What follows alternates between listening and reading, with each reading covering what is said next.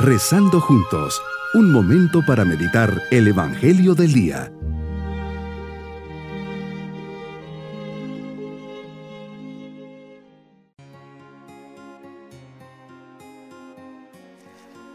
Les saludo de forma especial en este día miércoles de la décima séptima semana del tiempo ordinario. Sabemos que Dios está presente en este momento y nos quiere abrir su corazón para platicar con nosotros. Dispongamos nuestro interior para escucharle. La oración no es algo accesorio u opcional, sino una cuestión de vida o muerte. Solo quien reza, es decir, quien se encomienda a Dios con amor filial, puede entrar en la vida eterna que es Dios mismo.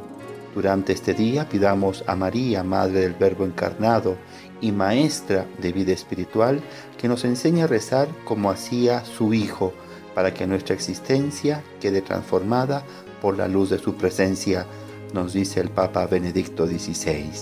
Meditemos en el Evangelio de San Mateo capítulo 13 versículos 44 al 46. Señor, les hablas a la multitud el reino de los cielos se parece a un tesoro escondido en un campo. El que lo encuentra lo vuelve a esconder y lleno de alegría va y vende cuanto tiene y compra aquel campo.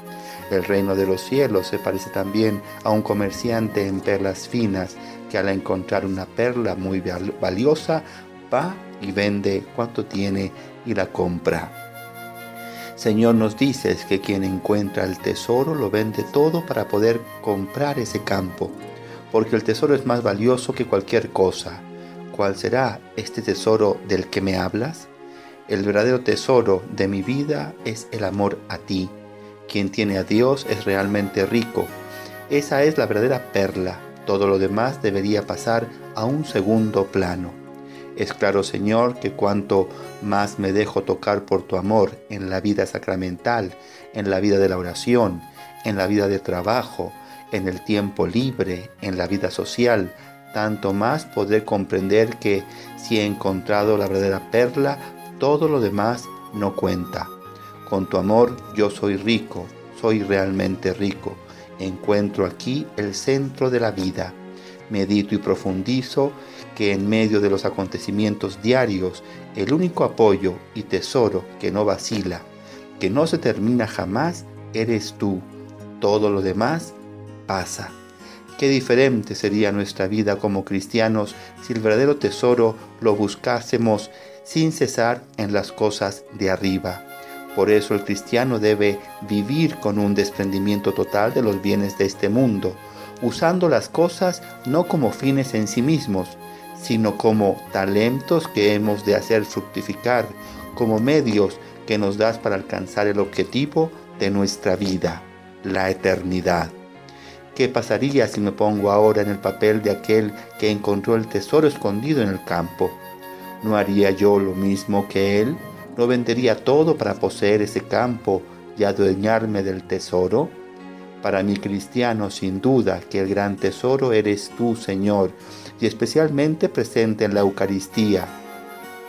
La Eucaristía es un tesoro inestimable, no solo su celebración, sino también estar ante ella fuera de la misa en adoración. Allí está el tesoro de la iglesia, el tesoro del mundo, el tesoro al que todo hombre, aunque sea inconscientemente, aspira. ¿Y qué se hace con los tesoros? A un tesoro se le cuida, no se le pierde.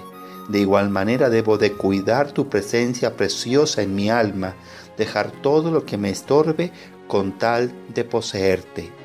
Para poseerte como el tesoro más grande de amistad se requiere de la pobreza de espíritu, del desprendimiento de los bienes materiales, del abandono en tu providencia, de la confianza en ti y del espíritu de lucha para poseer los bienes que me prometes. ¿Y qué hago día a día para ganar el tesoro del cielo? Jesús Eucaristía sea nuestro tesoro por el cual vendamos todo, nuestra soberbia, nuestro egoísmo, nuestra vanidad, al punto de hacer de ti nuestra fuente de vida. Mi propósito en este día será cuidar el tesoro más grande que tengo, mi amistad con Jesús, visitarle la Eucaristía para agradecerle su presencia y compañía, cuidar este tesoro evitando todo pecado grave. Mis queridos niños, Jesús sale al encuentro de nuestra vida para decirnos que quiere estar cerca de nosotros, que quien está con Él, quien vive siempre con la mirada hacia el cielo, ha encontrado un gran tesoro. Y por tenerlo y mantenerlo cerca de nosotros, deberíamos de vender todo y buscar siempre tenerlo cerquita de nuestra vida y de nuestro corazón. Y nos vamos con la bendición del Señor.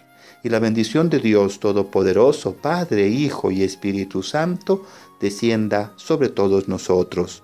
Bonito día.